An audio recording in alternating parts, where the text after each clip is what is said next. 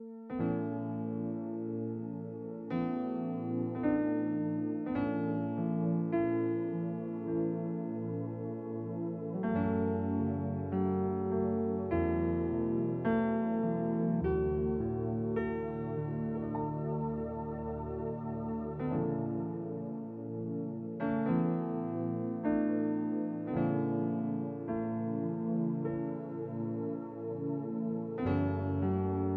dia, bom dia, graça e paz.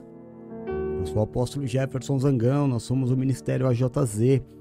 Também somos a Igreja Virtual 100% Real. Falando da Praia Grande, São Paulo, Brasil, para mais de 90 países cadastrados nas nossas redes de missões e evangelismo. Deus seja louvado por isso. Esse é o culto dos 12, né? Um culto em que nós trabalhamos um pouco diferente. Antes, deixa eu te dizer que hoje é dia 5 de novembro de 2023, dia de Enem, não é? Que Deus abençoe. Debaixo do envio, a Bruna acabou de sair daqui. Que os nossos jovens possam ir debaixo do envio e serem abençoados com a sabedoria do Senhor nesse dia tão importante. Amém? Em nome de Jesus, que os anjos do Senhor estejam acampados ao redor, guarde de todo mal, de toda loucura, da maldade e da perversidade das pessoas, né? A gente sabe que em lugares de aglomeração, principalmente onde os jovens estão, sempre é um foco do inimigo e a gente precisa orar e já está debaixo da cobertura do Senhor. É isso, eu ia te dizendo aqui que esse é o culto dos doze, não é? A gente não tem como fechar esse culto. Então, no início, eu já tenho que te dizer: não é uma palavra mastigada, é uma palavra sendo liberada para algumas pessoas que Deus escolheu para se tornarem é, pastores, obreiros, oficiais, evangelistas na casa do Senhor e que vão receber uma palavra às vezes é, sem muito tempero, né?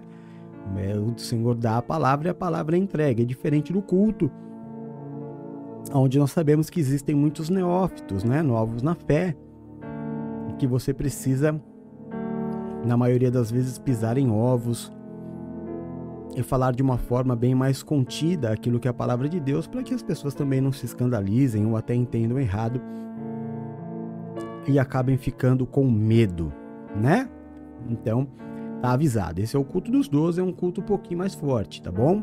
Então, você tem a liberdade de ficar, ou tem a liberdade de ficar no culto das 19h30, que hoje vai ser ministrado pela bispa Nina Santiago Zangão, mais conhecida como Meu Amor, e vai ser uma grande bênção.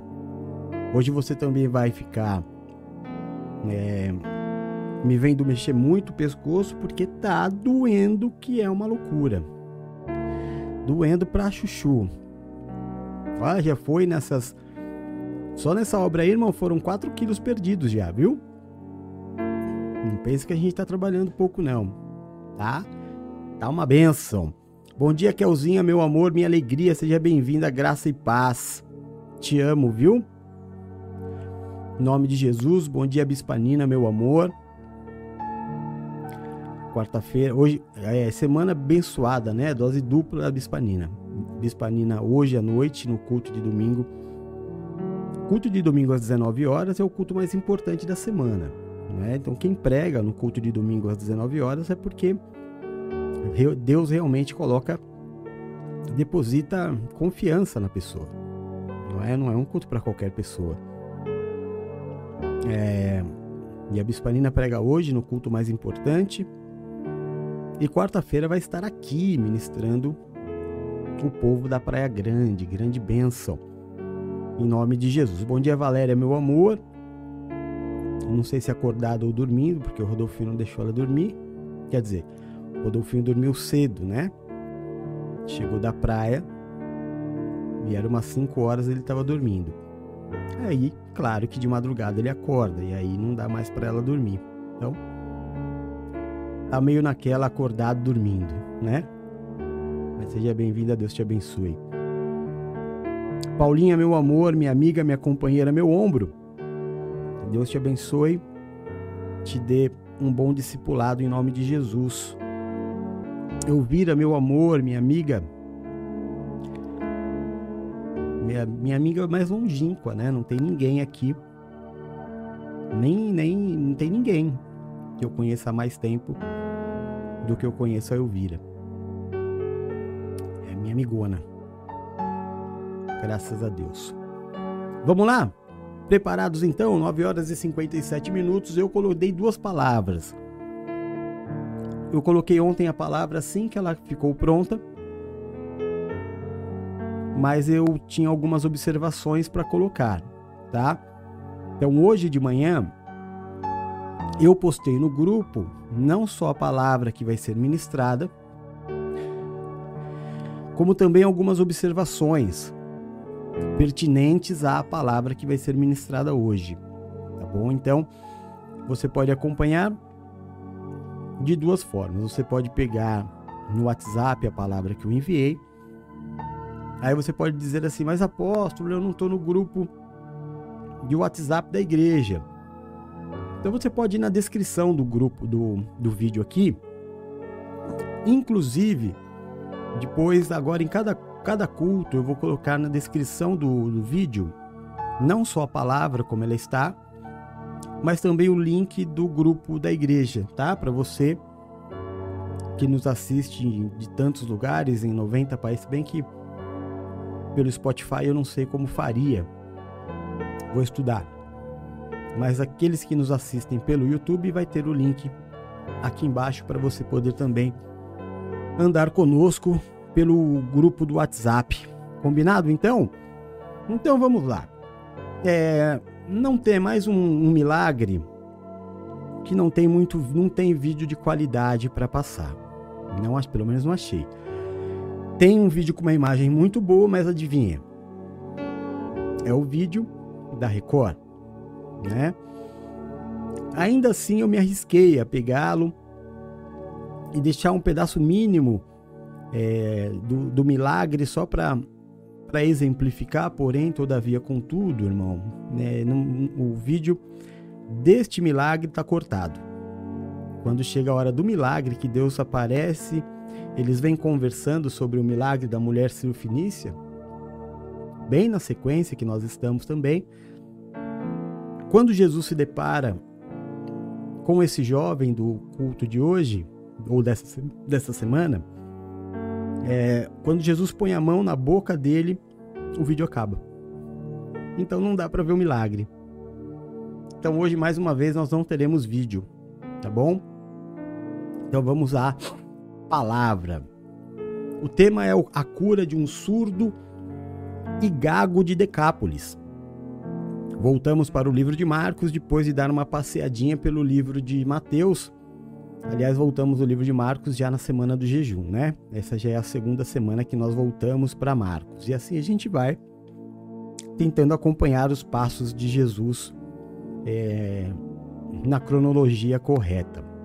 E é uma palavra curtinha de hoje, então ela diz assim: E ele tornando a sair dos territórios de Ciro, de Tiro e Sidom, foi até o mar da Galileia. Aí já estava em casa, né? pelos confins de Decápolis. E trouxeram-lhe um surdo, que falava dificilmente, e rogaram-lhe que impusesse as mãos sobre ele. E tirando-o à parte de entre a multidão, pôs-lhe os dedos nos ouvidos e cuspindo. Aí, irmão, você vai encontrar algumas traduções, mas vamos falar disso depois, tá? Cuspindo, tocou-lhe na língua e levantando os olhos ao céu, suspirou e disse: Efatá, isto é, abre-te. E logo se lhe abriram os ouvidos, e a prisão da língua se desfez. E falava perfeitamente. E ordenou-lhes que a ninguém o dissessem. Mas quanto mais o proibia, tanto mais o divulgavam. E admirando-se sobremaneira, diziam: tudo faz bem. Vou voltar a dizer para você. E admirando-se sobremaneira, a multidão dizia: tudo ele faz bem. Faz ouvir os surdos e faz falar os mudos. Amém? Vamos orar, consagrar este tempo ao Senhor. Senhor nosso Deus e nosso Pai. É no nome do teu filho Jesus Cristo que nós nos reunimos nesta manhã de domingo deste dia que pertence ao Senhor. Muito obrigado pelo privilégio. Obrigado, Senhor, porque tantas pessoas já passaram, mas não suportaram nem a prova, nem as tentações. Mas o Senhor nos colocou debaixo das tuas asas. O Senhor nos protegeu. Nós tivemos fé. Suportamos até aqui. Em jejum, muitos. Em orações diárias. Em consagração dos nossos dízimos mensalmente. Ouvindo aos cultos com regularidade lendo a tua palavra todos os dias. Assim nós fomos permanecendo, Senhor. Mais um ano vai chegando ao final e nós estamos aqui. Todos os anos muitas pessoas passam por nós. Muitos passam. Mas só aqueles que são de verdade permanecem. Isso também ocorre na nossa igreja física. E isso aconteceu a vida inteira. E acontece até os dias de hoje em todas as igrejas. As pessoas buscam, meu Deus, aquilo que é mais confortável aos seus ouvidos. As pessoas buscam o remédio mais saboroso. E se nós pararmos para pensar, Pai amado, quando o remédio é amargo e nós tentamos alterar o sabor do remédio, automaticamente nós mudamos o remédio. É assim que se faz com as crianças. Os remédios mais amargos são colocados sabor. E automaticamente o remédio se torna muito mais fraco. Mas é aquilo que a criança precisa. Obrigado, meu Deus por ter nos dado forças para chegar até aqui, suportando o sabor do remédio. Bendito seja. Nós declaramos Ebenezer, porque até aqui o Senhor nos ajudou. Se não for o Senhor que esteve ao nosso lado, Israel que o diga. Certamente teríamos sido reduzidos a nada mas a tua graça, a tua paz e a tua misericórdia nos trouxe até aqui para nós declararmos Jesus Cristo, o Yeshua Hamashia, o Messias, o esperado, o Salvador. Para declarar que nós pregamos a morte, o sacrifício, que nós pregamos para as pessoas que o sangue de Jesus derramado foi a cédula que pagou as nossas dívidas. Nós pregamos para as pessoas a ressurreição de Cristo em carne e osso. Nós pregamos para as pessoas a salvação pela graça. Santo, santo, santo é o teu nome. Bendito é o nome do Senhor. Santo é o nome do Senhor. Jesus, Rei dos Reis e Senhor dos Senhores. Amado, Deus da nossa vida. Que não saia a partir deste momento, Deus amado, Pai querido, da minha boca, palavras humanas ou aquilo que eu queira dizer, mas que em todo momento o teu Espírito ministre a minha vida e a vida dos meus irmãos que aqui estão. Repreende, Deus de amor, todo o valente que se levantar contra esta palavra lança ao abismo. Desde já nós te entregamos a honra, a glória, o louvor, o domínio e toda a majestade. Em nome de Jesus. Amém e amém. Graças a Deus. Amém? Bom, vamos lá então. Geizinha, filha querida, graça e paz, seja bem-vinda. Chegou tarde, mas chegou. É, vai começar a chegar na hora. Bom dia, madrinha, graça e paz, seja bem-vinda. Graça e paz, chegou. Tarde, mas chegou. Vai chegar na hora.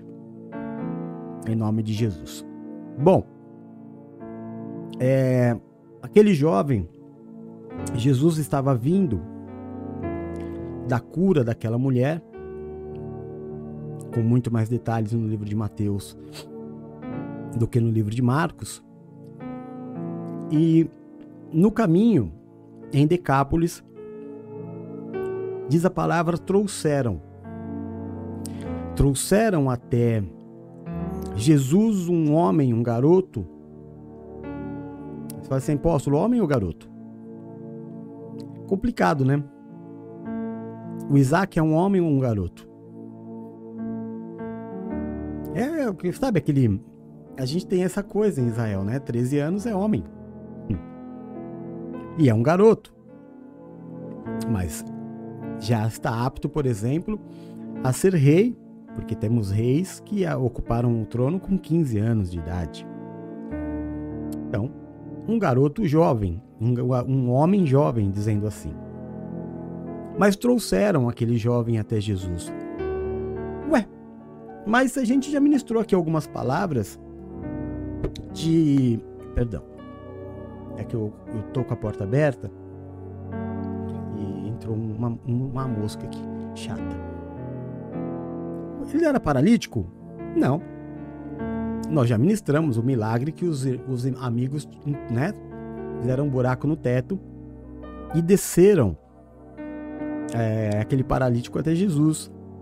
A gente já ministrou o paralítico que foi levado pelos amigos, aliás, que estava foi levado pela família até aquele tanque que se moviam as águas. Jesus foi até ele. Mas por que levaram? Por que levaram este menino? Ele sabia andar, não sabia falar, mas ele sabia se comunicar. Ele não tinha nenhum problema mental. Ele tinha um problema nos ouvidos. A, a Valéria estava conversando com o médico do Rodolfinho e o filho dele, na mesma idade do Rodolfinho, também tinha problema, né? Ainda tinha fala atrasada, né? O atraso na fala. E aí ele disse que fez o exame de audição e descobriu-se que ele tinha otite. Otite é toda a inflamação de ouvido, né? Então, quando a gente fala otite, a gente não está falando de algo do tipo de infecção, mas sim de uma inflamação, uma infecção no ouvido, né? Isso que é otite. Se você vai pregar, a gente tem que estudar para falar, para não falar bobagem, né? A gente vai falar sobre isso hoje. E o filho dele tinha uma otite. E foi feita uma limpeza profunda no ouvido dele muito rapidamente. Ele disse para Valéria: agora eu tenho que mandar ele ficar quieto, de tanto que ele fala. É... Mas acontece aqui que, mesmo que o, o, Rodolfo não fale, ele se comunica o tempo inteiro. Ele, ele tem um, a forma dele se comunicar. E ele se faz entender muito bem. Todo mundo que está aqui conhece de conviver com o Rodolfo, né? Todo mundo aqui já conviveu, não só de passagem, mas conviveu. Sabe que ele se comunica bem, e agora ele já está independente até, né? Ele não só se comunica, como ele já toma as próprias decisões, principalmente no que é relacionado à comida. Mas comida, brinquedo. Agora ele ele não me vê mais como pai, ele me vê como um cavalo, né? Porque ele só quer, ele me vê, ele já me coloca na posição de cavalinho para ele ficar em cima. Então ele se comunica muito bem. É, Aquele jovem é a mesma coisa, só que ele já tinha uma idade, né? Ele já tinha uma idade. Hoje nós, mesmo que a gente possa dizer assim, ah, mas talvez naquela época ele fosse autista. Irmão, a gente tem que entender assim, toda enfermidade, ou toda síndrome, ou todo espectro, é um nome que se dá para que se possa ser estudado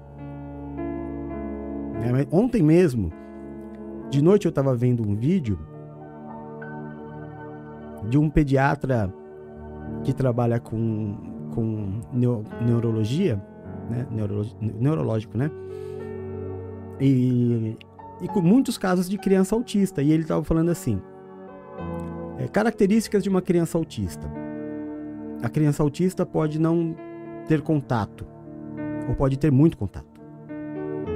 A criança autista ela pode ter seletividade na alimentação, ou seja, comer algumas coisas muito específicas.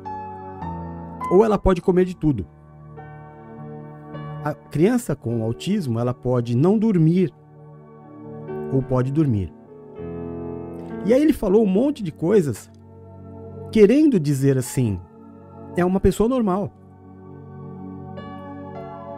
É uma pessoa normal. Não vai ter uma característica, mas precisa ser estudado. Porque existem níveis, né? Do mais, do mais é, suave até o mais grave, ou o mais severo, vamos dizer assim, precisa ser estudado. Então a gente pode dizer assim, aquele jovem, ele era ele tinha talvez um espectro de autismo? Pode. E quantos autistas nós não temos que fazem tudo? Por exemplo, é, há um ano, né, Valéria estava me mostrando, e olha que é uma pessoa que eu gosto muito e acompanho, o Danilo Gentili, foi diagnosticado com autismo. É, teve uma outra atriz também aí, muito famosa, que também agora, depois de, de passar dos, do Zenta, de entrar no Zenta, foi diagnosticado também com autismo. Letícia Sabatella, né? E também aí, aí um monte começaram a aparecer. E quem dizia que era? Cada um com a sua dificuldade. Uma timidez, é, uma timidez muito, muito forte, uma dificuldade de se expressar, uma dificuldade de olhar no olho. Então, muitas características, nem sempre todas reunidas. Tudo isso para dizer que, no caso dele, ele só não falava. E porque ele não ouvia. E quando não se ouve, não se pode falar. Como é que eu vou falar se eu não ouço?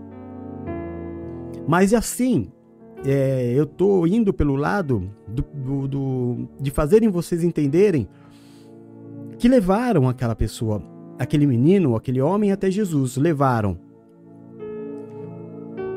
É, nem sempre a gente sabe o que é melhor para nós. Teve uma, uma. E a gente também, irmão, nós não podemos nos calar, né? Estava agora há pouco lá no mercadinho da Silvia. E eu tava conversando com, com um senhor que ele tá para vir aqui na igreja já há algum tempo. É alguém, uma pessoa que eu gosto bastante, muito honesto, trabalhador. E acho que há um mês, um mês e meio atrás, nós falamos da igreja para ele, como a gente fala para todo mundo, né? Para todo mundo não. Para quem Deus nos coloca no coração, quando nós estamos lá, e ele falou: Não, eu vou vir, vou trazer minha família. E não trouxe. E a gente nunca sabe por que, a gente que a gente está falando de Jesus para aquela pessoa. A gente nunca sabe por que, que Jesus está chamando aquela pessoa, não é? Do que que o Senhor quer livrá-lo? Do que que o Senhor quer transformá-lo? Mas algum plano o Senhor tem na vida de uma pessoa quando ele nos usa para levar a sua palavra. Tá certo que tem gente que fala de Jesus para todo mundo e tá correto. Mas no nosso caso especificamente, né, quando eu estou lá no mercadinho, eu e a, e a madrinha, a gente não fala para todo mundo. É, é meio que como se Deus desse um tique em nós, imperceptível. Mas a gente fala com as pessoas específicas. E ele estava cheio de vontade de vir. Não conseguiu vir. Eu encontrei ele agora e ele sofreu um, um pequeno, mas porém grave acidente. Ele pisou numa. sabe é, o vaso sanitário, a louça do vaso sanitário? tinha um pedaço quebrado e isso corta, meu irmão. Não sei o quanto você tem noção do quanto isso corta. E ele andando no, no mato, né? Descalço. Olha o juízo também. Olha o juízo também. Andando no, descalço no mato, indo buscar uma fruta lá, que ele me, me falou mais ou menos, ele pisou e ele ouviu o barulho. Meu irmão, eu vou voltar a falar para você, aquilo corta demais. É perigosíssimo. E ele fez um corte bem profundo no pé, feio de ver. Aí você fala assim: "Ah, apóstolo, mas cortar o pé não é algo tão grave". Não, não é tão grave. Mas quando você é diabético é muito grave. Que é o caso dele. Não é? Então, às vezes, às vezes Deus nos chama, a gente não sabe do que, que Deus quer nos livrar. Pode ser uma coisa tão aparentemente tão simples, porque se você falar para uma pessoa, ah, eu cortei o pé. Puxa vida, meu filho furou o pé, minha filha furou o pé, ralou o tempo inteiro. Só que existem pessoas que não podem se machucar. Não é assim? Existem pessoas que têm dificuldade de cicatrização. E principalmente uma pessoa que trabalha com um serviço braçal. E o pé é o apoio, né, irmão? Como é que você vai fazer trabalhos braçais se você está sem apoio? Tudo isso para te dizer, Deus tinha um planejamento. Por isso Deus o chamou. E agora eu encontrei ele, eu falei, puxa vida, irmão, que, que coisa. E ele falou assim, mas olha, quarta-feira eu tô aí. Eu falei, vem, em nome de Jesus, Deus tem um planejamento na tua vida. Então levaram aquele menino até Jesus. Ele não foi por livre e espontânea vontade. Mas quem levou sabia. Sabia que ali tinha uma cura. Sabia que ali era o caminho. Ele mesmo talvez não sabia.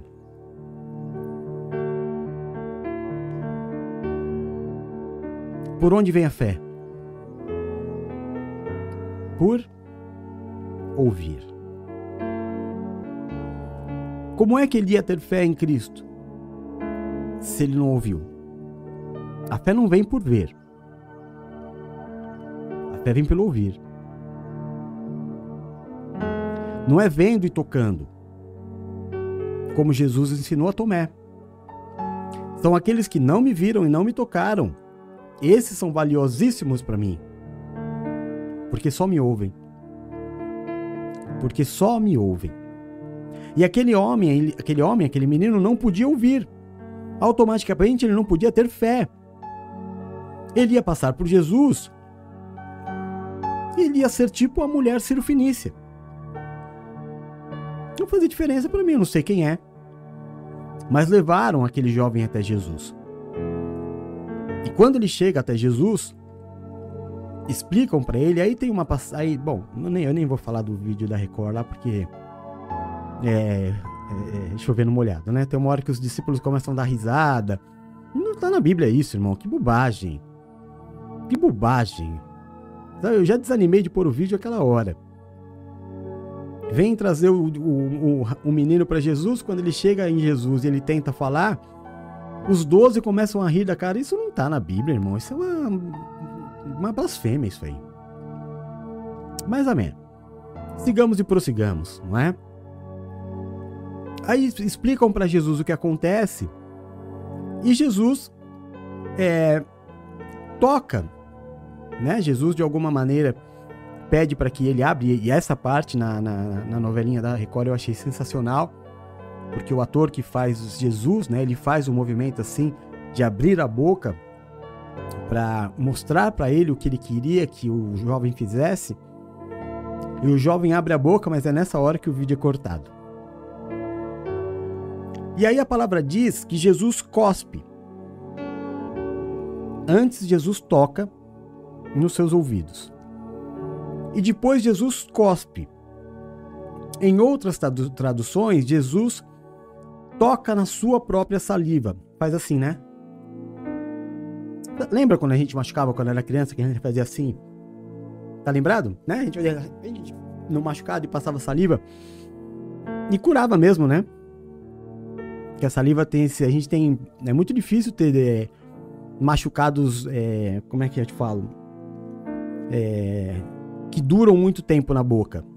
Né? Se você morde a língua, se você morde a gengiva, muito rapidamente se restaura, né? Porque tem essa capacidade de regeneração. O número de bactérias que tem na nossa boca é muito grande. Então há uma regeneração muito rápida por causa da saliva. Jesus toca na, né? Não foi um cuspe, pode ter certeza. Jesus toca na sua, na sua língua, na sua saliva e toca na boca dele como uma segunda atitude. Primeiro toca nos seus ouvidos. Toca. A palavra diz que Jesus olha aos céus e com as mãos nos ouvidos do menino diz Efatá. E aí sim o milagre. Porque o milagre não foi só o menino passar a ouvir, foi ele começar imediatamente a falar. Perfeitamente. Quem nunca ouviu, fala. Tem o poder da fala, mas não sabe falar, porque nunca ouviu. Mas o som sai naturalmente pela boca, ele tem o som. Ele tem a voz, ele não consegue formular, porque ele nunca ouviu. Aquele jovem, o, o grande milagre foi, ao abrir os seus ouvidos, imediatamente ele começar a falar. Este é o sobrenatural. O sobrenatural, eu contei para vocês do, do fato que a Valéria trouxe. Do, do filho do, do médico do Rodolfinho, que fez a limpeza do, dos ouvidos e agora ele fala muito, mas não imediatamente. não é que abriu os ouvidos e ele começou no dia, outro dia a falar. Não. Aí ele passou a ouvir e como ele já tinha a, é, né, o cérebro mais evoluído, ele já era mais crescido, ele teve mais facilidade em começar a falar. E foi rápido. Muito rápido, mas a palavra diz que no mesmo momento aquele jovem começa a falar claramente. Este é um milagre muito sobrenatural. o que o Senhor, quando olha aos céus, toca no, nos ouvidos dele diz Efatá, a própria Bíblia já traduz que é para não ter problema. Né? De um trazer, ah, Efatá significa isso, ah, Efatá significa aquilo. Não. O próprio Marcos escreve, Efatá significa abre-te. Mas por quê? Por que ali todo mundo falava a mesma coisa. Na mesma língua, né? Por que, que, o, que ele traduziria? Por exemplo, eu, eu falar aqui para você, abre-te, e escrever assim, eu, eu quis dizer abre-se, né? Abre-te. É a mesma língua. Por que, que Marcos foi traduzir? Porque Jesus falou em hebraico. Jesus não falou essa palavra é, na língua que eles falavam ali. Efatá é uma, uma palavra hebraica. Jesus falou em hebraico. Então, Marcos, ele traduz. Efatá significa abre-te. E naquele momento, o que, que se abriu? Os ouvidos daquele homem. Amém? Eu estou falando aqui para você é, temperando a palavra e já já começa a pregar, tá? E aí, é, a palavra diz no versículo 35: Logo se abriram os ouvidos e a prisão da língua se desfez. Por quê? Porque ele também era gago. Além dele não conseguir, não, perdão, não gago, mas sabe quando você fala e a língua tá, sabe, língua presa? Tudo se libertou. Porque quando o Senhor ele faz a obra, ele faz por completo em toda a Bíblia. Em tudo o que nós vimos até aqui de todos os milagres de Jesus, nada ficou por incompleto. O Senhor sempre fez a obra por completo. Amém? Então não abriu os ouvidos dele para ele continuar com o problema. Agora ele ouve e fala, mas fala de uma forma é, prejudicada pela língua presa. Não. Aquele que começou a boa obra na sua vida é fiel e justo para completá-la. Quando o milagre é de Jesus, ele é completo, irmão. Quando Jesus entra na vida de uma pessoa, ele age em tudo. É por isso que a gente sempre diz: você vai me ouvir falar, vai ouvir a Nina falar, vai ouvir a Bispa Paula falar que somos os anciões, ou os anciãos. E agora? E agora? Que somos os anciãos. Vou colocar, se for errado, alguém, a Geisa, que é a minha ajudadora para esse tipo de coisa, coloca o que é certo, se é anciões ou anciãos. Acho que é anciãos. Nós que somos os anciãos, ou anciões, está escrito. Ai, meu Deus do céu! Põe aí, Geisa, para me ajudar, pelo amor de Deus. Do ministério, a gente é, precisa levar essa palavra de libertação. O Senhor vai fazer uma obra completa na sua vida e a gente, você sempre vai ouvir dos três a mesma coisa. Não adianta você desejar que Deus haja somente em uma área da sua vida.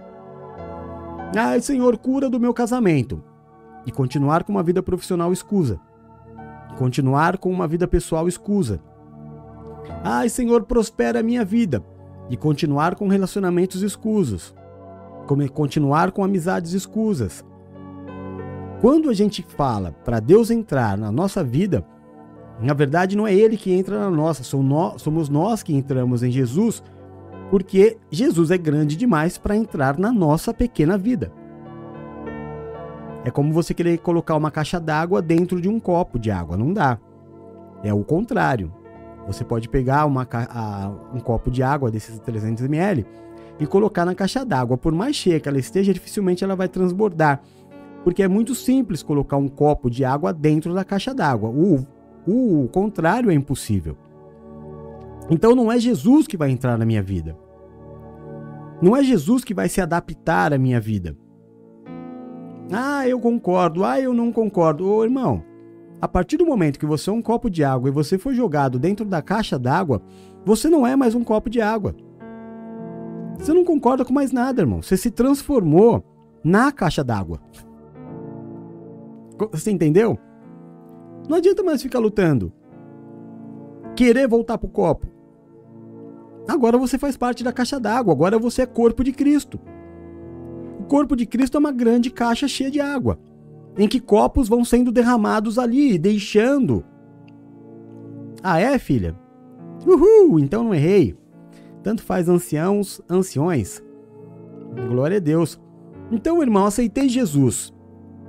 Jesus recebe a minha vida. Não é isso que a gente fala? Quem aqui hoje na igreja quer declarar Jesus, entregar a sua vida para Jesus? E não o contrário. Não o contrário. Eu quero entregar a minha vida para Jesus. Então eu sou o copo d'água que vai ser lançado dentro dessa grande caixa d'água, desta água da vida. E aí é toda a área. Não adianta eu entrar na caixa d'água e, e falar assim, não, mas Aqui na caixa d'água tá tudo errado. Eu quero transformar, eu não concordo. Irmão, você agora faz parte de um corpo. Você faz parte de um corpo. O dedão é o dedão, o, indicador é o indicador pro dedão. O polegar é o polegar, o indicador é o indicador, o joelho é o joelho, o nariz é o nariz, o ouvido é o ouvido. E assim vai. Agora já não tem mais o que escolher, já não sou eu quem vivo, mas Cristo vive em mim. Enquanto houver em mim essa luta de, de, de, de não entender né, o que a gente já pregou. Eu já preguei isso, a Paula, a Nina, vou voltar a falar, né? É, eu estou introduzindo essa palavra bíblica no, no nosso ministério, que são os anciões. Né? Quantas vezes nós não falamos? Se o mar pudesse conversar com o peixe, qual é o conselho que ele daria? Peixe, não saia de mim porque você morre. Isso não é uma ameaça. Isso não é um praguejar. Isso não é uma maldição. Se o mar pudesse dizer ao peixe, né, longe de mim você não pode viver, ele estaria falando a verdade. Então, quando eu entrego a minha vida para Jesus e Deus e o Senhor diz: longe de mim não há vida, não tenha isso como uma ameaça, como uma maldição, tenha isso como um fato. como um fato. Já não sou eu quem vivo, já não são as minhas vontades, já não é a minha forma de enxergar as coisas. Eu era só um copinho, agora eu faço parte do corpo de Cristo. E faço parte de uma forma diferenciada que eu estou fazendo parte de um culto especial para pessoas que o Senhor tem um plano ministerial. Amém? Então esse entendimento é necessário ser feito. E aí o Senhor disse para as pessoas: ó, vocês por favor não falem nada do que aconteceu aqui para ninguém. Adiantava, né? Em praticamente todos os milagres Jesus fala a mesma coisa. Mas era como se ele dissesse: "Olha, vai lá e fala para todo mundo o que acabou de acontecer aqui". E aí a passagem termina de uma forma linda, que aí fica um também um detalhe na palavra, que é, é natural, né, irmão? Você vem numa pegada assim de tanta de tanto sobrenatural. Poxa vida, né? É o, é o surdo da língua presa que não consegue falar. Trazem até Jesus, é muito fato forte. Jesus põe a mão nos ouvidos dele, é detalhe, olha para o céu, suspira. Ou seja, cara, é quando, por exemplo, a Nina chega aqui e eu vou viver isso de novo. Né? Quando a Nina vem aqui, cara, sabe quando você dá aquele. Oh meu Deus, que, que alegria, que felicidade. Né? Ou quando você vê a pessoa que, que, é, o, que, é o, que você tá. Quando a Bruna vê o Isaac, quando o Isaac vê a Bruna. Ah, dá, sabe daquele suspiro? Quando a Geisa vê a Laura, quando a Raquel vê a, a, a Geisa, quando a, a Valéria vê o Rodolfinho, e, e, e, a, e a Paula vê o Léo, tanto orgulho, e a Rezinha olha pro Robert e fica babando, porque se tem uma mãe babona aqui, é a Rezinha. E a palavra diz que Jesus fez exatamente esse suspiro. Peraí. Que eu também sou de carne e osso, peraí. Jesus toca nos ouvidos daquele jovem, olha para o céu e. Ah, meu pai. Jesus toca, toca nos ouvidos, olha para o céu e. Ah, é meu pai. E ele suspira. Suspira porque entrou em contato com o grande amor da sua vida, com o grande sentido da sua vida. Você entende? E aí, as, aí tu, e tudo isso, né? Eu tô falando porque é muito detalhe e, e eu vou me aprofundando nisso. E aí, depois que o menino é curado e começa a falar, tipo, é, o ápice explodiu, aconteceu. E aí eu dou meio que menos, menos valor ao que vem de baixo. Mas nessa, nesse momento, que é praticamente um estudo da palavra, olha o que a multidão falava. E assim tem que ser com você. Assim tem que ser comigo. A, passagem do milagre termina dizendo que as pessoas olharam para Jesus, a multidão, e dizia: tudo que ele faz, ele faz bem. Não tem nada que ele faça com má vontade. Tudo que ele faz, ele faz com intensidade. Meu Deus. Meu Deus, como é que você tá?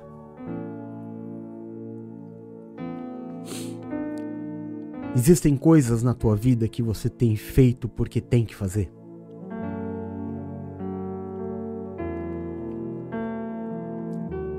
Isso é uma semente doente. Porque aquilo que o homem semear, certamente ele colherá. E se eu estou semeando uma semente que não é boa, qual vai ser o fruto dessa semente? Não é?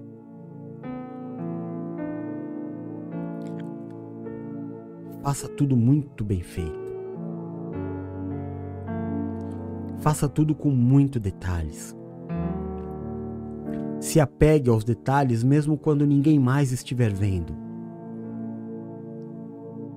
Porque tem uma passagem na Bíblia que todo rebelde usa para poder se rebelar contra o patrão, contra o pai, contra a mãe, contra o pastor. Que é uma passagem que não existe. Em que eles dizem assim: Eu não sirvo a Deus, eu, sirvo, eu não sirvo a homens, eu sirvo a Deus. Essa passagem está em 1 Satanás, capítulo 1, versículo 2. Ela não está na Bíblia. O que está na Bíblia é o seguinte versículo: Faça para homens como se fizesse para Deus. Olha a diferença. Não é eu não sirvo a homens, eu só sirvo a Deus. É faça como se estivesse fazendo para Deus. Não faça como para homens, faça como para Deus. Detalhes que fazem toda a diferença na nossa vida. E aí vamos à pregação? Em primeiro lugar, você viu que agora nós temos só três tópicos, né? Porque nós estamos pregando segunda, terça e quarta. E depois vem cultos especiais e na, no sábado é a oração de encerramento. Então vamos lá no Pai, no Filho e no Espírito Santo. A palavra de. O primeiro tópico, que é a palavra de amanhã, que eu mesmo vou ministrar para vocês, diz assim: O que, que nós aprendemos nessa ministração? Primeiro ouvir, para depois falar. Quem ouve com qualidade fala com autoridade. Vou ler de novo. Primeiro ouvir para depois falar. Quem ouve com qualidade fala com autoridade. Versículo 33 diz assim: E tirando-o à parte de entre a multidão, pôs-lhe os dedos nos ouvindos e, cuspindo, tocou-lhe a língua. Por que primeiro Jesus toca nos ouvidos? Porque porque para poder falar precisa ouvir. A primeira coisa que você precisa investigar em alguém que fala mal é a sua audição. É o que a Valéria está correndo agora com o Rodolfo. É o próximo examezinho que ele vai fazer. Amém? Só que aí você tem que trazer para a tua vida. Você quer ser um bom profissional? Ouça primeiro, para depois falar. Você quer ser um bom pai? Ouça o teu. Quer ser uma boa mãe? Ouça a sua.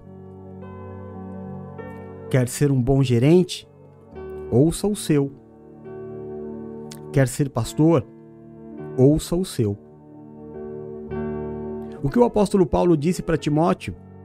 Timóteo morrendo de medo de começar o ministério, pelo amor de Deus, o que, que eu vou falar? Eu não sou você. Não é isso que, que bate em nós no começo? As pessoas querem te ver, não querem me ver. Foi assim com Josué, desde lá do tempo de Josué. Moisés morreu, ele falou para o Senhor: eles não obedeciam Moisés, vão me obedecer. E o Senhor diz para ele assim: Eu serei contigo. Assim como eu fui com Moisés, eu serei contigo. Nada nem ninguém poderá te resistir todos os dias da sua vida, porque eu estarei contigo. Passaram-se alguns, alguns séculos à frente e Paulo diz para Timóteo a mesma coisa: discipulado. Paulo está formando a igreja onde vai ficar é, Timóteo. E a primeira carta de Paulo a Timóteo é ensinando Timóteo a ser pastor. Então é uma carta muito importante para todos vocês. A Nina já sabe praticamente de cor, a Paula já sabe praticamente de cor, agora os demais precisam pegar firme lá no livro de Timóteo. 1 Timóteo é um ensinamento de como ser pastor. E é nesse momento em que Paulo diz para Timóteo: Filho, filho amado, fale exatamente o que você me ouviu falar e como me ouviu falar. Este é o aprendizado. Ouça, imite. O próprio apóstolo Paulo fala agora não para Timóteo, mas para toda a igreja. Sejam meus imitadores, como eu sou de Cristo. Quer pregar? Ouça o teu pastor. Por que, que você acha, irmão? De, vem aqui. Você acha que, a, que as anciãs desse ministério, a Paula e a Nina, precisa ouvir essa palavra? Precisa. Mas você acha que elas não conhecem essa palavra? Decore salteado. Mas por que, que elas estão ouvindo então? Porque são discípulas. Porque são filhas. Porque hoje à noite a Nina vai pregar aquilo que ela ouviu. O tempero da palavra que ela conhece muito bem, daquilo que ela ouviu. E na terça e quarta, porque a Paula vai fazer uma, uma dobradinha, já que a Nina vai estar aqui, a Paula a mesma coisa. A Paula vem de uma família que tem pastores. A Paula nasceu ouvindo essa palavra, ela conhece decore salteado, só que agora ela está temperada. E esse tempero ela vai copiar do pastor dela. Porque se ela pegar essa palavra, jogar no YouTube e ela ver lá o apóstolo Hermenegildo pregar, é fogo estranho ela não vai passar para o povo do nascidos para vencer aquilo que Deus quer para o povo nascidos para vencer. Ela vai trazer um tempero que era para um outro povo, ou seja, vai trazer confusão no arraial. Vai trazer confusão no arraial. Então eu preciso imitar, ser imitador. Eu vou e eu faço exatamente do jeito que eu vi. Então quem é que prega? Quem ouve a pregação. Porque, irmão, vocês que estão aqui me ouvindo, né? Então eu não vou pegar a Paula, que foi a, a, a, a última, vou pegar a Geisa como exemplo, né? Porque eu vou falar da Paula. Então a, a Geisa tá aqui no culto, tá me ouvindo pregar, porque também é discípula e vai ser uma bispa. É, a Paula tá pregando. Aí ela tá vendo a Paula falar coisas que não tem nada a ver com o que o apóstolo pregou. Ela vai falar, mas isso tá estranho. Não, não é questão de estar tá errado ou certo, mas é que não tem nada a ver com aquilo que nós recebemos. Claro, irmão. É confusão no arraial. Porque eu posso pregar essa mesma palavra semana que vem com um foco completamente diferente, porque a palavra de Deus ela é viva. Então não dá para você pegar uma outra pregação e trazer para o nosso arraial e você achar que tá tudo bem, tá certo. Você precisa entender qual é o plano de Deus com esta palavra esta semana no arraial dos nascidos para vencer. Quando eu começo a eu, como que a Nina fala? Eu me eu, eu me, como que é, filha, que você fala? Que você só depende de si mesmo. Você usa uma frase bacana aqui, fugiu aqui. Ouve primeiro. Tem um assunto que você quer discutir? Ouve primeiro. Teve, a gente teve um probleminha aqui. A gente não, né? Eu digo a gente porque eu tô sempre envolvido. Estou sempre envolvido espiritualmente, né? Não me metendo. Mas veio uma empresa de sorvete aqui no, no mercadinho do Ney. E convenceram ele. Eu mesmo. Isso mesmo. É isso mesmo. Eu mesmo me se fiz. É, é isso. É, eu, eu, eu gosto muito quando ela fala isso. É, Nina é demais, cara. E veio uma empresa ofereceu com duas vendedoras, eu tava lá no dia, colocar uma geladeira de sorvete. Você sabe que vendedor para vender fala tudo, né? Só que aí essa geladeira deu problema. Técnico. Problema técnico. Não deu problema no sorvete. O sorvete, bom. Nós todos gostamos dele. Mas não deu problema no sorvete. Deu problema na geladeira. É técnico. Ela desligava sozinha e começava a dar uns pau. Aí o Ney, claro, ligou, ligou para a empresa e, e ao invés da empresa mandar um técnico, a empresa mandou quem? As vendedoras. E as vendedoras entendem o que de freezer? Aí, irmão, passa aí para uma, uma, uma situação que qualquer um perde a paciência. Qualquer um perde a paciência. Porque se eu tô doente, eu preciso ouvir um médico. Amém? E se a minha geladeira quebrou, eu preciso ouvir um técnico de geladeira. E não um vendedor. Vendedor vende. Eu até falei, padrinho, pede para ela, por favor, para ela te dar o, o certificado de, de técnica em refrigeração. Não, porque é isso, ô filho, mas você vende sorvete, você não sabe mexer na, na, na, na máquina. E aí, claro, o padrinho ficou nervoso, eu fiquei nervoso. E a gente tem muita gente assim, o camarada ele quer defender uma tese, mas ele não quer estudar. Ele não quer ouvir. E quando ouve, ouve o raso. Ele ouve o raso. E ele faz, ele ouve o que ele mais gosta, ele faz aquilo uma verdade, ele passa a lutar por aquilo. Então você aprenda nessa palavra. O que, que Deus quer trazer para o arraial dos nascidos para vencer nesta semana? Ouça. Não vai para casa do teu vizinho, né? Por exemplo, eu vou te dar um exemplo meu. Teve um dia que eu entrei na, no mercadinho, e eu faço isso umas três vezes por dia, e tava a madrinha e a nenê dando uma correção na Nicole e na Juju. Eu fiquei calado. Calado. Ouvindo. Eu ouvi tudo e eu não me meti. Eu não sou pai da Juju. Eu não sou pai da Nicole, cara. Nenhuma das duas me pediu, apóstolo, o senhor pode, por favor, me ajudar? Eu estou fazendo. Não, eu não tenho nada a ver com isso nesse momento. Eu não posso me meter naquilo que não, não, tô, não fui chamado. Eu não fui chamado. O que eu estou fazendo aqui me metendo?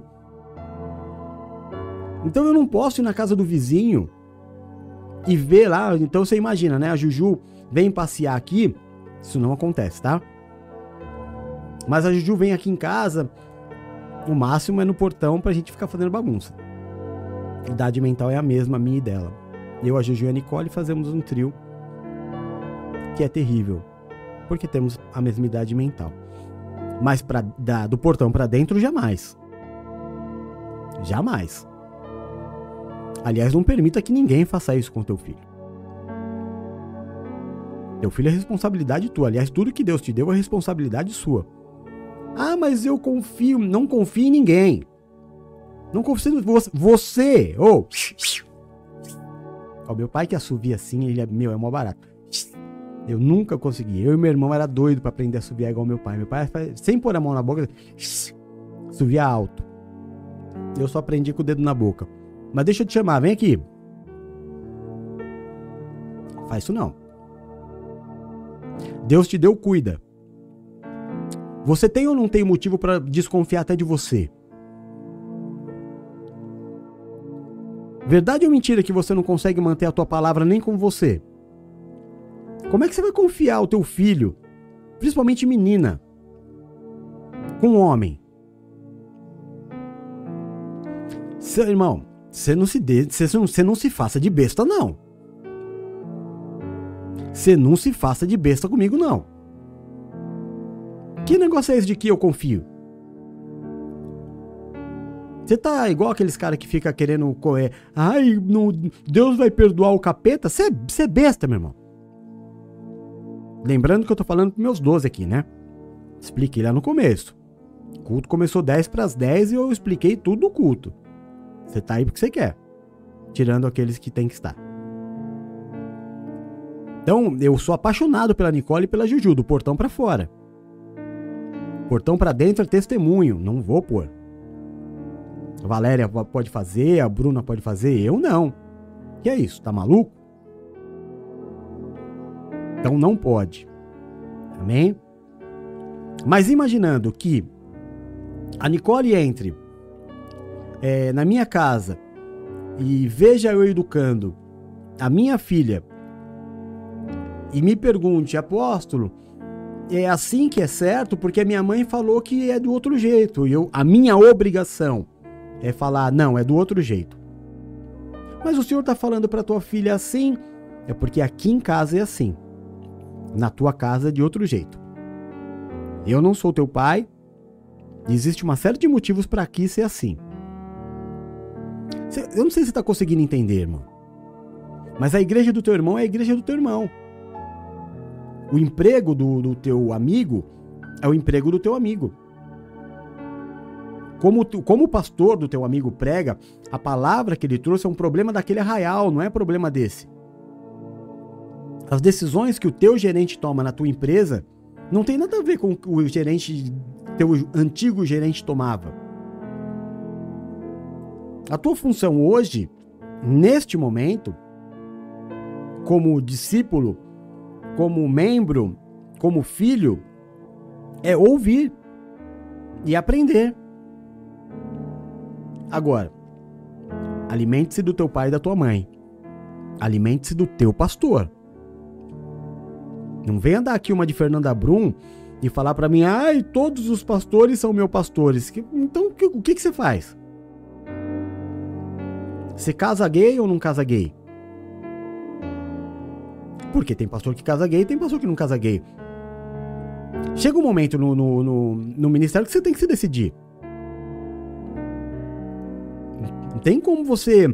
Ah, eu quero agradar todo mundo, eu sou de todo mundo. Que, como assim, irmão? Você é de todo mundo? Isso é impossível. Isso é impossível. Você tem que ter uma casa, você tem que ter uma cara, tem que ter uma personalidade. Você tem que ter uma camisa que você veste. Eu sou assembleano, eu sou batista, eu sou luterano, eu sou católico, eu tenho orgulho. Orgulho. Eu sou tudo. Ah, eu vou na igreja católica, ah, eu gosto da, da do, do, luterano, eu gosto do presbiteriano, eu gosto da, do assembleiano. Mas, irmão, e na hora da divergência? Porque se existe uma igreja luterana e uma igreja batista, é porque tem coisa na luterana que a batista não concorda e vice-versa. Se existe uma igreja presbiteriana e uma igreja batista, é porque existem coisas nelas, em ambas, que se chocam. Então, como é que eu posso falar que eu sou de todo mundo? Que eu concordo com todo mundo? Na verdade, você não é nada. Você não é nada, você é um comerciante da fé. Isso não tem a ver com placa, tem a ver com família. Porque quando você nasce, você recebe um nome. Ou não? Você não recebe um nome quando você nasce? Você não recebe um sobrenome? O nome é qualquer um. É Jefferson, é Geisa, Raquel, Silvia, Elaine. Mas o sobrenome você recebe de família. Em países desenvolvidos, te tratam pelo sobrenome. Porque é dali que sabem quem você é.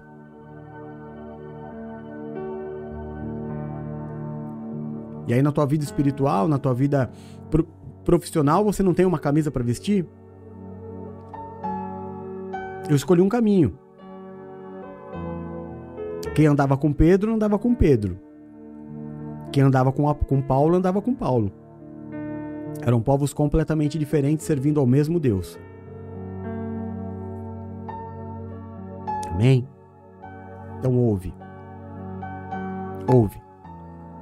Porque se o discípulo de Paulo for ouvir o, o, a ministração de Pedro, ele sai da igreja. E se o discípulo de Pedro for ouvir a ministração de Paulo, ele sai da igreja. Porque Deus deu um povo religioso para Pedro e deu um povo livre para Paulo. Deus te deu um pai e uma mãe para te educar, são eles que te educam. Deus te deu um pastor e é ele que você precisa ouvir. Ouça. Depois fala. Amém? E para não ficar feio para você, quando eu estava, por exemplo, na igreja Renascer, quem é o anjo da igreja? Apóstolo Estevão Hernandes. Quem busca uma igreja renascer, busca o quê? A palavra do apóstolo Estevão Hernandes. Ninguém estava indo lá para me ouvir. Quer ouvir o anjo? E se eu pregasse no domingo uma palavra e que com certeza o cara ia ouvir domingo a ministração do apóstolo Estevão pelo YouTube e eu tivesse falado outra língua, eu ia perder completamente o crédito com ele. Porque ele ia falar: Você não é filho. Você é escravo. Sabe o que você é? Você é um aproveitador. Você está procurando uma brecha para roubar um povo. Tem que ter um motivo para você não querer ouvir e pregar o que você ouviu. Tem que construir. Como eu te disse, tem três anciões aqui. Sobraram três dos que construíram. Eu, a Paula e a Nina. Você tem que ouvir os três.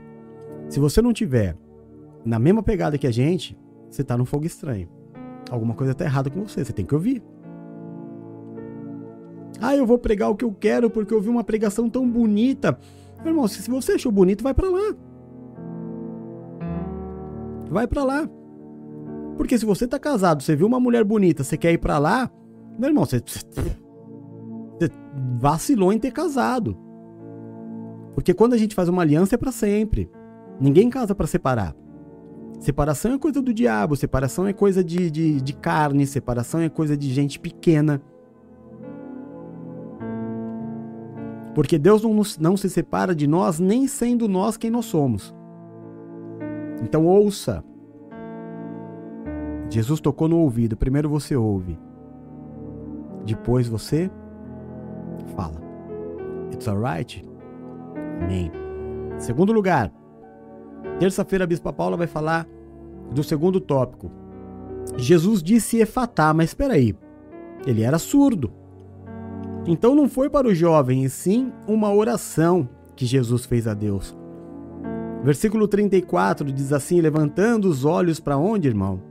Ao céu, suspirou. Meu Deus, eu não consigo ler essa passagem.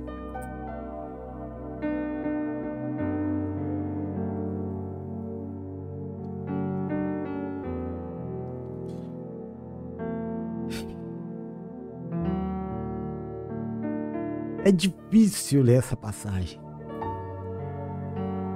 Imaginar a cena. Jesus estava diante de um problema, e aí o que, que diz a palavra? Olha para o céu, de onde virá o teu socorro. Aquele menino não precisava ouvir nada. Quando você ora por alguém, a pessoa não precisa ouvir tua oração. Eu disse isso ontem na prévia que eu estava fazendo o culto. A Paula, claro, né? As anciãs é, é mais fácil dar o exemplo, estão comigo há muito tempo. Então a Paulinha às vezes, pai, minha mãe está com pressão alta, ora por mim. Ela não está esperando que eu grave um áudio e mande para ela, porque não é, não é para ela a oração, pelo amor de Deus. Pelo amor de Deus. Ela não precisa ouvir minha oração. Aquele jovem não ia ouvir a oração, ele era surdo. Para que falar efatá? Por que falar em hebraico? Mas Jesus toca. Toca na saliva. Olha para os céus. Suspira, meu Pai. Meu Pai, meu Pai, meu Pai só de orar para o Senhor, eu, meu coração. É nessa hora que eu entendo quando Maria estava grávida e ela, Jesus ainda era um feto. Na sua barriga, os primeiros meses de formação, e ela chega na casa de Isabel. Isabel está seis meses grávida e já era uma criança. Existem crianças que nascem de sete meses. E quando Maria entra na casa de Isabel, João Batista, que estava na barriga, começa a chutar, fazer um. E Isabel fala: Bendita, bendita és tu entre as mulheres, porque você traz no seu ventre o Filho de Deus. A hora que você entrou aqui, o meu filho quase nasce, porque a função de João era ser o precursor de Jesus. Era pré-anunciar a vinda do Messias. É essa reverência, sabe, meu irmão? É essa reverência que às vezes você sabe dar pro homem, ou pro apaixonado, ou por alguém que você tem interesse. Você olha a pessoa na hora, vem um sorriso, você olha para a pessoa na hora, bate, né? Você vê às vezes você tem isso até por um cliente. Opa, vem, chegou bênção. Mas Jesus não. Jesus pôs a mão nos ouvidos, olhou para o céu e suspirou. Ai, meu Pai. Quanto tempo falta para eu te ver de novo? Quanto tempo falta para eu voltar para casa? Que saudades!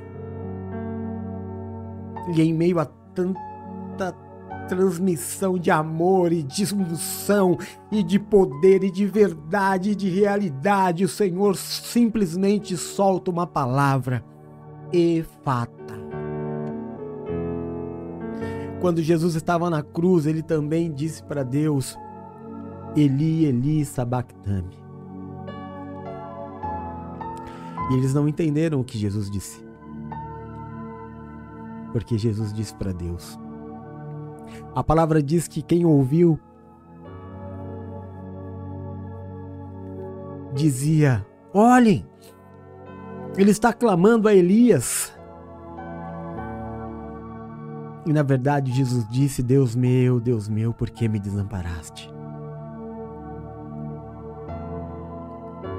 A oração não é para quem está ouvindo ou recebendo a oração ouvir. Quando você ora para alguém, é para Deus ouvir. Amém. É Deus quem vai fazer o milagre, não é você. Apóstolo, quando eu for orar por alguém, o que, que eu preciso falar? Simplesmente ore. Porque você não vai fazer nada. Quem vai fazer é Deus.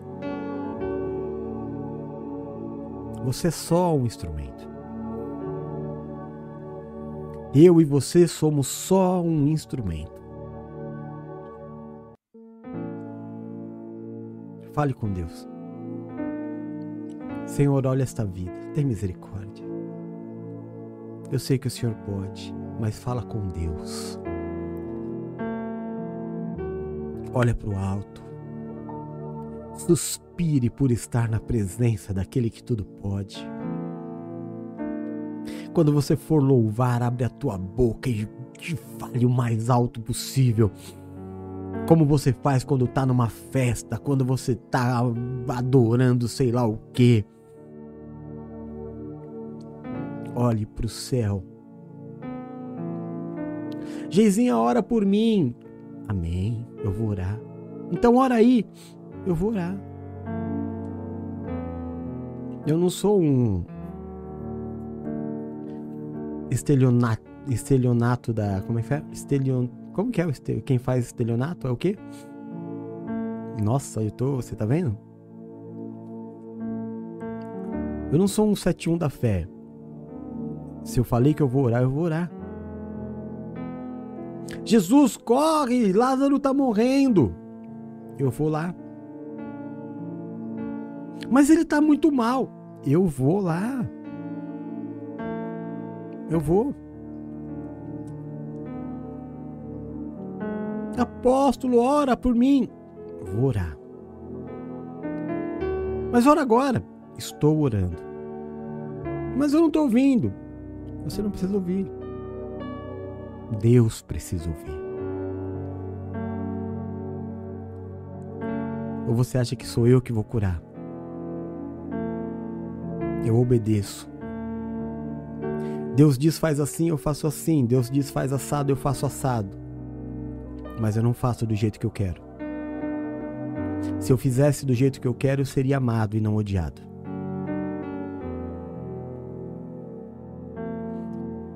Eu coloquei uma música hoje que eu acordei com ela no coração.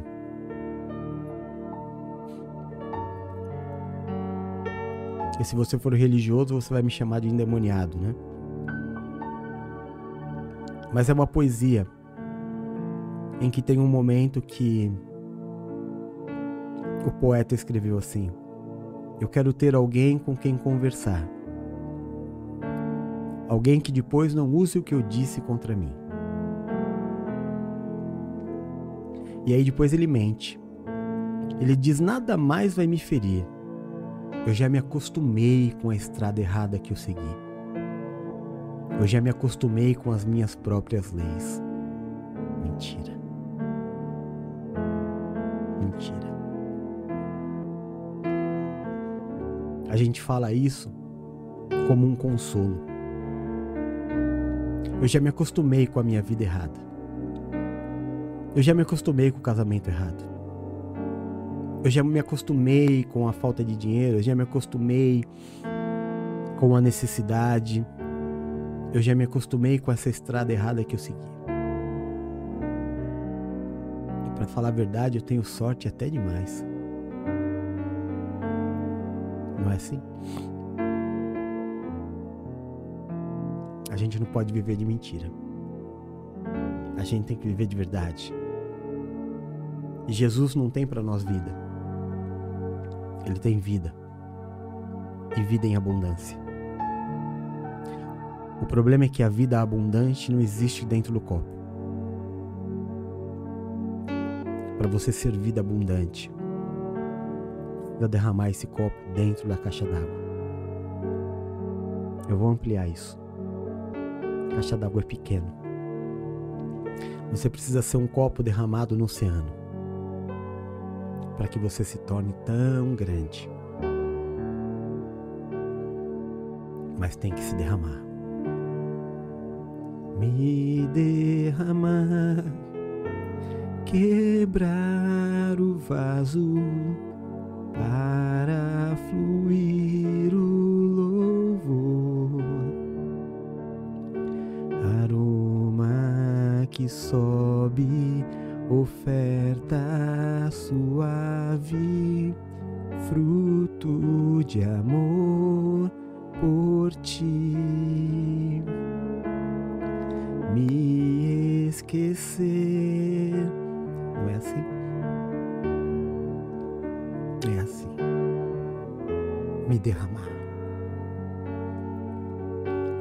medidas. Ezequiel, dá um passo água no tornozelo. Mais Ezequiel. Água no joelho. Mais Ezequiel. Água nos lombos. Mais Ezequiel. Água nos ombros. Mais Ezequiel. E Ezequiel ficou submergido pelas águas. E ele começou a flutuar porque os seus pés não tocavam mais na, na, na areia. E ele se desesperou e quando ele pôs novamente a vida em terra, ele estava diante de uma visão maravilhosa. Porque quando você perde o controle da tua vida, quando você já não consegue mais tomar decisões na tua vida, quando você está vivendo totalmente na vontade de Deus, mesmo sem entender, você passa a ter vida abundante. Deus quer te dar vida abundante. Em terceiro e último lugar,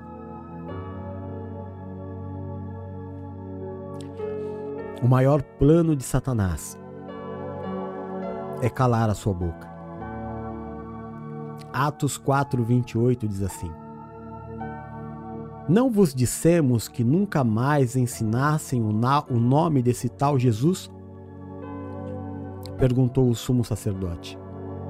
Em vez disso, encheram toda Jerusalém com o vosso ensino e pretendem lançar sobre nós a culpa da morte deste homem. Filipenses 1,18 Todavia, que importa? O importante é que de qualquer forma, oh aleluia, meu Deus, ouvi isso. Todavia, que importa? O importante é que de qualquer forma, com a melhor internet, sem a melhor internet, ao vivo, na rua, na praia, na praça, com igreja física, com um celular ou com o melhor computador existente. O importante é que, de qualquer forma, sendo eu um ancião, sendo eu um neófito, sendo eu Paulo ou sendo eu Apolo, sendo eu uma mulher, sendo eu um homem, sendo eu um, um patrão ou sendo eu um empregado, o importante é que de qualquer forma, aleluia, seja por motivos escusos ou nobres, seja por motivos escusos ou nobre. Quer dizer, prega, seja para ninguém ou seja para uma multidão, pregue num motivo especial, sei lá, a posse de um presidente, a nomeação de um rei, ou pregue no aniversário de uma criança, seja num motivo simples ou seja com um motivo extremamente nobre. O importante é que Cristo seja proclamado, aleluia, e por isso eu me alegro. Em verdade, sempre me alegrarei a bênção de viver.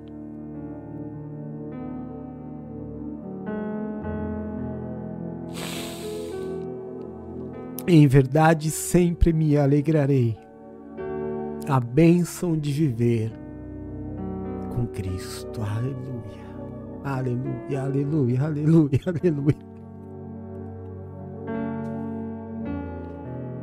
Ah, minha alegria.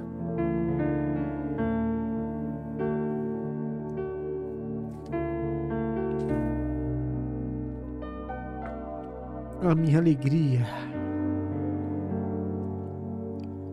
é pregar com motivo e sem motivo. O meu motivo sempre vai ser um só. A alegria de viver com Cristo. Um carro caro. Muitos podem ter. Uma linda casa. Muitos podem ter muitas mulheres, muitos homens, amantes, casas, reconhecimento, seguidores. Muitos podem ter e até comprar, mas andar com Cristo, ser odiado mesmo fazendo o bem Porque quando você se deparar com um cristão de verdade, você nunca vai ter o que acusá-lo, mas terão muitos o odiando. E quando você conversar com essa pessoa, por que você o odeia? Porque ele pregou a palavra. Porque Satanás odeia a palavra.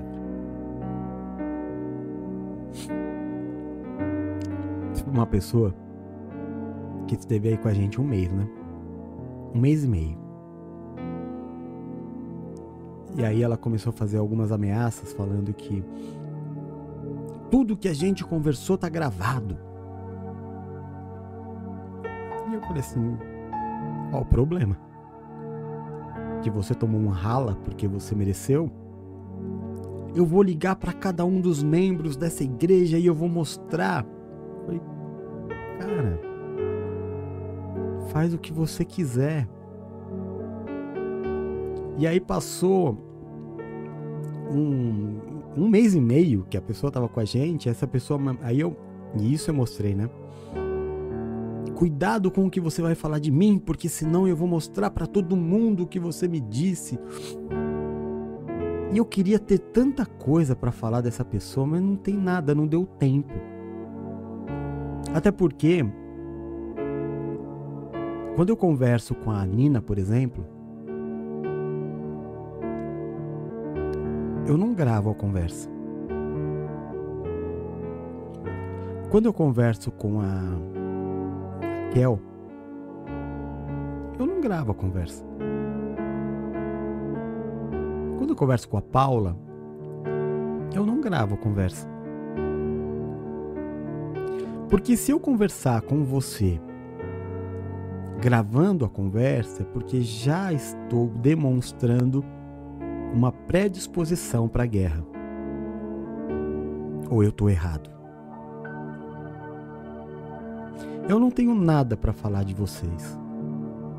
Porque o meu WhatsApp, em todos, está com. Com. como é que chama? Mensagem temporária. Né? Então o que você falou comigo ontem, depois de 24 horas já não está mais lá. Então vai ser sempre a tua palavra contra a minha. Eu não vou ter nada para provar contra você. Mas se eu tiver alguma coisa gravada, é porque eu já estava predisposto a uma guerra. Eu já estava predisposto a te prejudicar.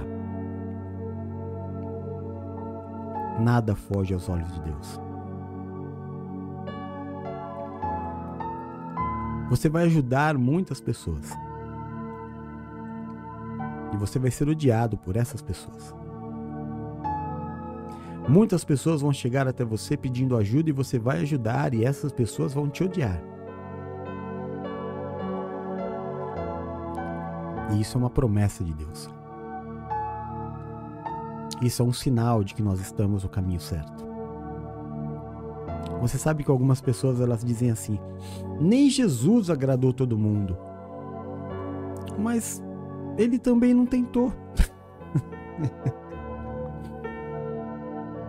ele também não tentou. A verdade é que a tua alegria vai incomodar muita gente. Como é que você pode ser feliz assim, sem ter um carro do ano, sem ter é, um dinheiro, uma roupa. Apóstolo, a semana inteira você está pregando com essa camiseta. E eu preguei no, no culto presencial também.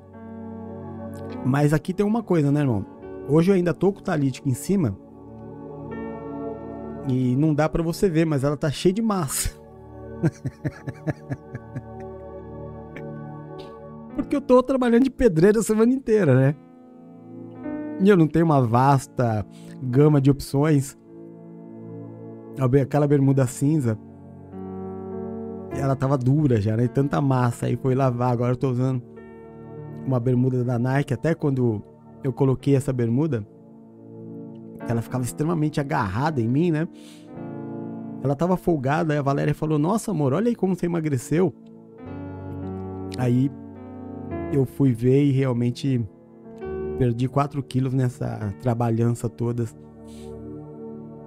que eu estou fazendo para recebê-los aqui.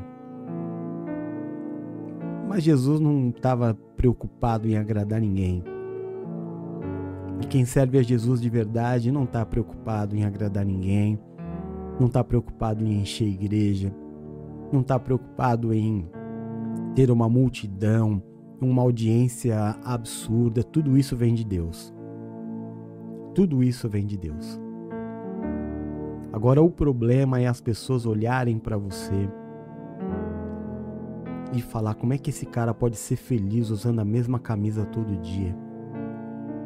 Como é que esse cara pode ser feliz usando esse chinelo desde o começo do ano? Não é possível que essa pessoa consiga ser feliz sem servir ao Deus deste tempo. Né? A gente pode. A gente pode ser feliz sim sem servir ao Deus deste tempo, sem se misturar. Saber que está debaixo das asas e que eu não vou me calar. Apóstolo, você vai terminar sozinho. Não vou. Se você continuar pregando desse jeito você vai ficar sozinho. Não vou. Não vou. A Paula prometeu para mim que ela vai ficar do meu lado. A Paula prometeu que vai ficar do meu lado. Mas se nem ela ficar, eu vou terminar igual João. Exilado. Mas não sozinho mesmo sem ninguém do lado, Deus ainda vai me usar, como fez com João. Pega esse cara, leva ele para ilha de Patmos, deixa ele lá, deixa ele morrer lá sozinho. Mesmo lá isolado na ilha de Patmos, Deus deu um dos livros mais importantes, o livro da Revelação, Apocalipse. Sozinho eu não vou ficar. Jesus sempre vai estar comigo. E um dia ou ele vem me buscar ou eu vou ao encontro dele. E aí, definitivamente, eu nunca vou estar sozinho mesmo. Apóstolo, você não se cansa de fazer o bem e ser traído? Não. Fui chamado para isso. Fui chamado para isso. E se eu morrer por isso, eu morri combatendo o bom combate. Porque na verdade eu não morri, eu vivi. Quem morre é quem dá vazão à carne. Quem morre são aqueles que só estão felizes quando conseguem satisfazer a carne. Eu comprei isso, eu fui ali, eu fiz uma viagem e não sei o que, e não sei o que lá. Não é? Um dia tudo isso vai passar. Tudo. E só o que é verdadeiro vai permanecer. Eu coloquei algumas observações aqui, eu vou só ler e terminar. Tá? A primeira observação trouxeram o homem até Jesus. Ou seja, evangelize. As pessoas não sabem que precisam de Jesus. Segundo, que é impossível com toda a tecnologia. Jesus fez com um dedo e com saliva. Terceiro, para viver um milagre, você não precisa de nada além de fé. O que precisa de um processo não é um milagre, é a transformação da sua vida. 4. Quem não senta para aprender, não tem autoridade para ensinar. 5. Como Deus vai fazer, não importa. 6. Há um ditado popular que diz: Não vou gastar saliva à toa. Ou seja, saliva significa ou simboliza a palavra nesse ditado. Por isso, a saliva em um homem que não podia ouvir. Jesus toca na palavra e põe a palavra na.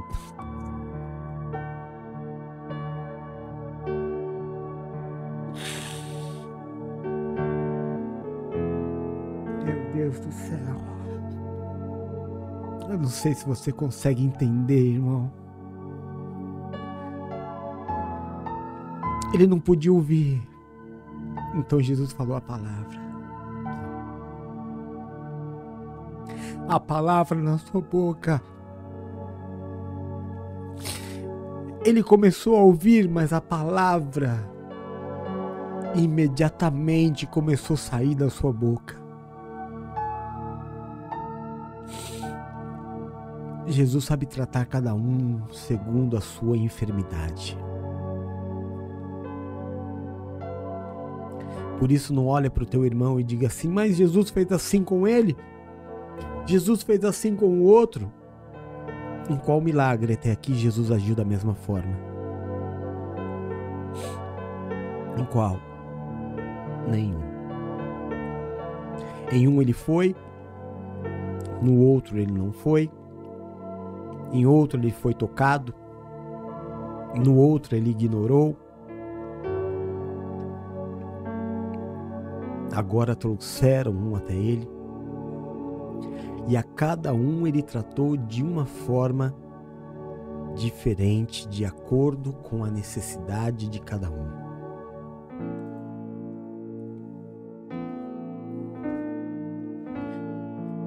Sete. Uma multidão viu o milagre. Jesus disse: Não fala para ninguém. Mas eles falaram para todo mundo. Mas sabe o que eles falaram? Só o milagre. Porque eles só puderam ver o milagre. Sabe, irmão? É, assim como este menino, todo mundo vai glorificar a Deus por causa do teu milagre, porque a ideia de milagre das pessoas é o fim.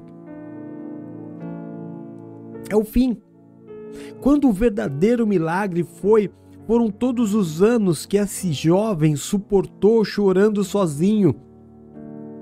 O grande milagre foram todos os anos que ele se sentiu inferior. O grande milagre foi ele olhar para todo mundo e falar: por que, que eu sou diferente? Por que, que todo mundo fala e eu não? O que, que é ouvir pelo amor de Deus? Anos e anos se passaram e esses anos todos foram um milagre. Foi um milagre ele permanecer, foi um milagre ele continuar. Todo mundo vai olhar o teu milagre no final e vai falar: Meu Deus do céu, o milagre, o milagre, é, o que dizem milagre é só o fim, mas o verdadeiro milagre não. É as lágrimas, são as lágrimas que você tem derramado. O verdadeiro milagre é a luta que você tem tido, aquela quando bate aquele desejo de desistir e você fala não tem mais jeito, acabou, não aguento mais. E aí quando você vê, o Senhor te enche de força, te enche de fé e você fala: "Não, eu vou continuar". E isso ninguém tá vendo quando você sai de casa para trabalhar e você fala: Eu não aguento mais essa vida. Eu não aguento mais trabalhar, trabalhar, trabalhar e não ter. Eu não aguento mais fazer, fazer, fazer e não ser reconhecido. Este é o verdadeiro milagre. Porque por muito menos já desistiram. Porque por muito menos já abandonaram porque por muito menos já viraram as costas, mas o verdadeiro milagre não é o fim. O verdadeiro milagre é aquilo que só ele sabia. A minha vida é um milagre. Este momento, a minha vida não é um momento de milagre o, isso se manifestou. O que vocês estão vendo, agora eu estou falando, sabe por que, que eu estou falando? Eu só estou falando porque eu não desisti. Porque se eu tivesse desistido, hoje eu não estaria falando. E você vai dizer, sabe por que eu estou casado? Porque eu não desisti. Sabe por que eu tô empregado? Porque eu não desisti. Sabe por que eu tenho família? Porque eu não desisti. Sabe por que hoje eu sou um apóstolo? Porque eu não desisti. Sabe por que eu tenho que comer? Porque eu não desisti. Ninguém viu.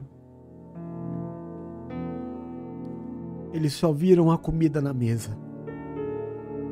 Ninguém viu você no banho chorando sozinho. Ninguém viu. Mas Jesus estava lá todos os dias, te mostrando que você era mais forte do que você pensava. Porque você mesmo dizia: não dá mais. E talvez só esse ano, nós estamos chegando no final, e talvez só nesse ano você tenha dito muitas vezes: não dá mais. Porque na tua própria visão, você mesmo achou: eu não aguento mais e o Senhor te provou, você pode muito mais. E talvez ainda hoje você esteja olhando e falando assim: eu não sei até onde eu vou. E eu tenho uma palavra de Deus para fechar esse culto e te responder. Sabe até onde você vai? Até onde a sua fé te permitir chegar. A Bíblia diz que se você não desfalecer, vai chegar o dia do fim do problema em que para todo mundo é um milagre. Mas escuta, ei, escuta. O verdadeiro milagre é você ter vencido a você mesmo todo este tempo. Ei, olha aqui. Muitos teriam abandonado o barco. Muitos já abandonaram o barco. Ou, olha para você. Você acha que a dificuldade é vencer Satanás? Vencer você mesmo. Até aqui, dia 5 de novembro de 2023. Olha quantas vezes você venceu a você mesmo. Ei, você é forte. Você nasceu para vencer. Tem sido vitória em cima de vitória. Vitória em cima de vitória.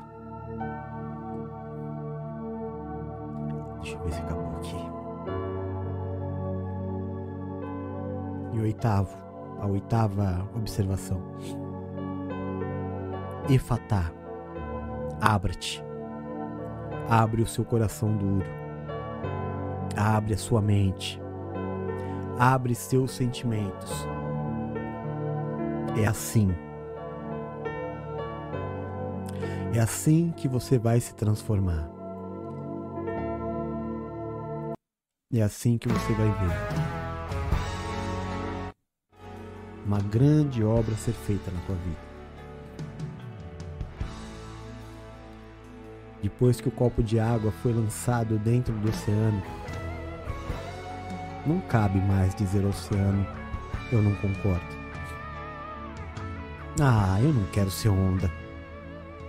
Eu não nasci para ser onda, eu tava num copo calminho. Eu tava num copo lá tranquilinho, eu ia ser bebido por alguém.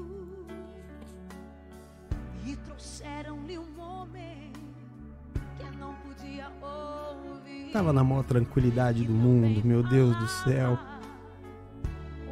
Agora eu fui lançado do, nada. Do nada. Eu era um copinho de água tranquilo. Me jogaram dentro desse oceano. Agora hora eu sou onda. Outra hora eu sou gelo. Outra hora. Se... Não cabe mais. Isso não é para mim. Não cabe mais seja feita a minha vontade aqui na terra como no céu. Agora é seja feita a tua vontade. Agora, já não sou eu quem vive, mas Cristo vive em mim. Deus te abençoe. Um lindo domingo para nós. um maravilhoso domingo para mim, para você e para nossa família. Que seja um domingo de muita alegria. Vive o milagre de hoje.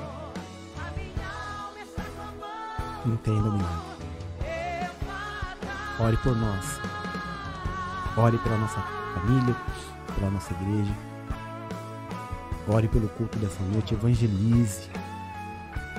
Convide as pessoas, elas não sabem que elas precisam. Leve as pessoas para ouvirem a bispanina. Quem ouve a bispanina ama. Vai por mim. Chama, chama teu pai, chama tua mãe, chama teu vizinho. Envia o link desse culto de hoje à noite. Esse não, esse aqui não é para ser compartilhado, esse aqui é nosso. Esse aqui é nosso. Deixa isso aqui para nós. Mas às 19 horas manda para todo mundo que precisa ouvir. Em nome de Jesus. Que a graça, a paz e o amor do nosso Deus esteja sobre a tua vida, a tua casa e a tua família. Que o Senhor do trono qual está sentado se curve e te marque nessa promessa. Eu te abençoo e te envio. No nome do Pai, no nome do Filho, no nome do Santo Espírito de Deus. Amém e amém. Graças a Deus. Amém. Te amo. Beijo. Fui.